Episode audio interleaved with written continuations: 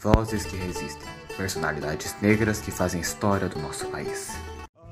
Neste episódio de Vozes da Resistência, iremos conhecer mais de perto Tim Maia, reconhecido como um dos maiores ícones da música no Brasil.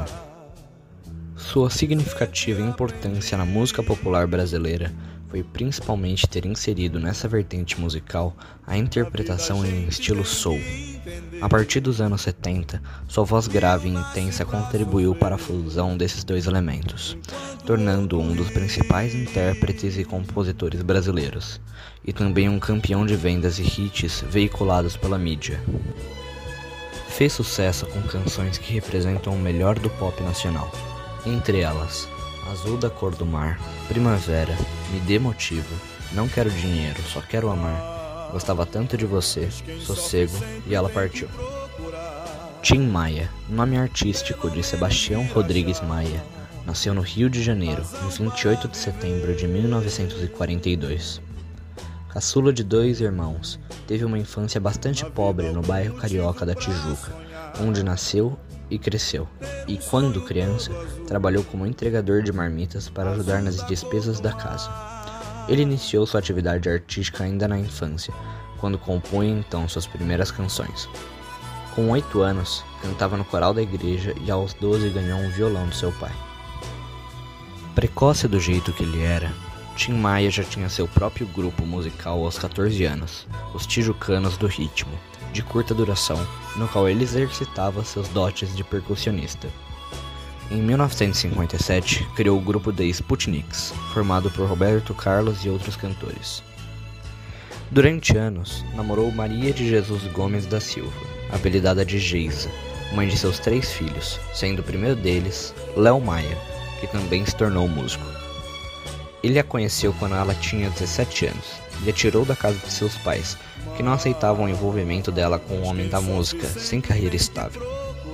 Ela o acompanhava em shows pelo Brasil e por vários países, em turnês e passeios musicais, e era amiga de seus amigos.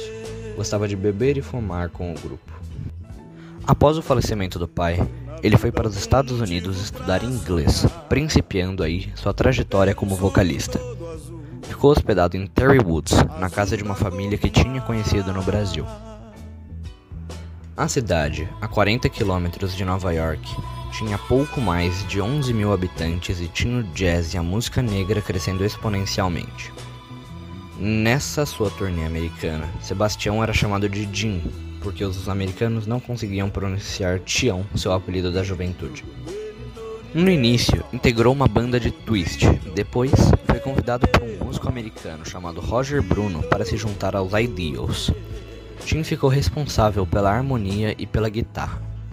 A banda lançou um, um único disco, com as músicas New Love, parceria de Tim com Roger, e Go Ahead and Cry.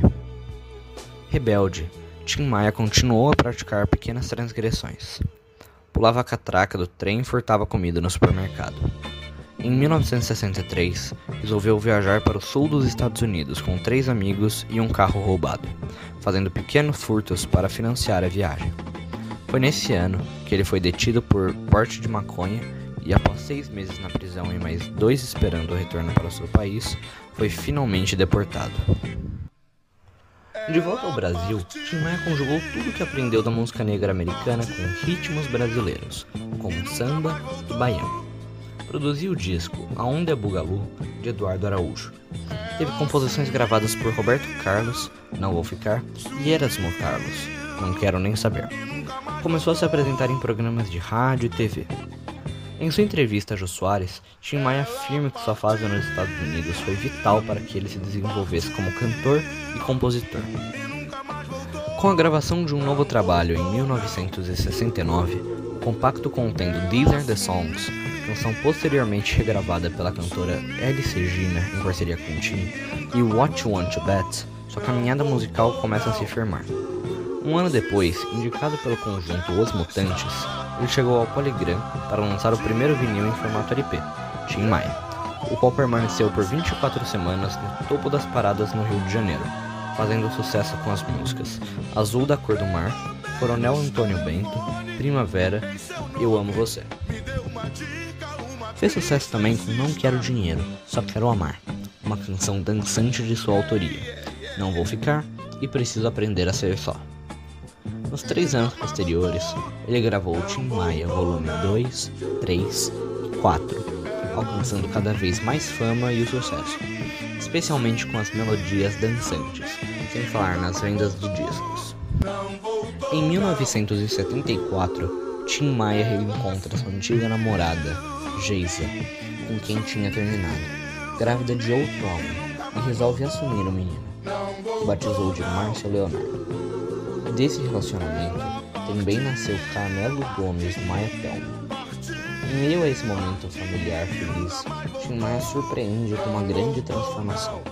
Ele conheceu a ideologia conhecida como cultura racional, comandada por Manuel Jacinto Coelho, ligado à questão da ufologia. Então, em 1975, lançou Rational Culture, que fez parte da fase mística do cantor, onde ele se filiou à seita Universo em Desencanto. Seguindo essa vertente, Tim lança em 1975 os trabalhos Tim Maia Racional, volumes 1 e 2, cujo maior sucesso foi Imunização Racional. Nesse período, o artista conseguiu ficar distante de seus vícios, o que influenciou positivamente o timbre de sua voz. Assim, estes são os trabalhos mais bem aceitos pela crítica. Posteriormente, desiludido e revoltado com a doutrina, o cantor tirou os álbuns de circulação. Com o fim da fase racional, ele volta a ser o velho Tim Maia, o que contribuiu para o fim de seu casamento com Geisa.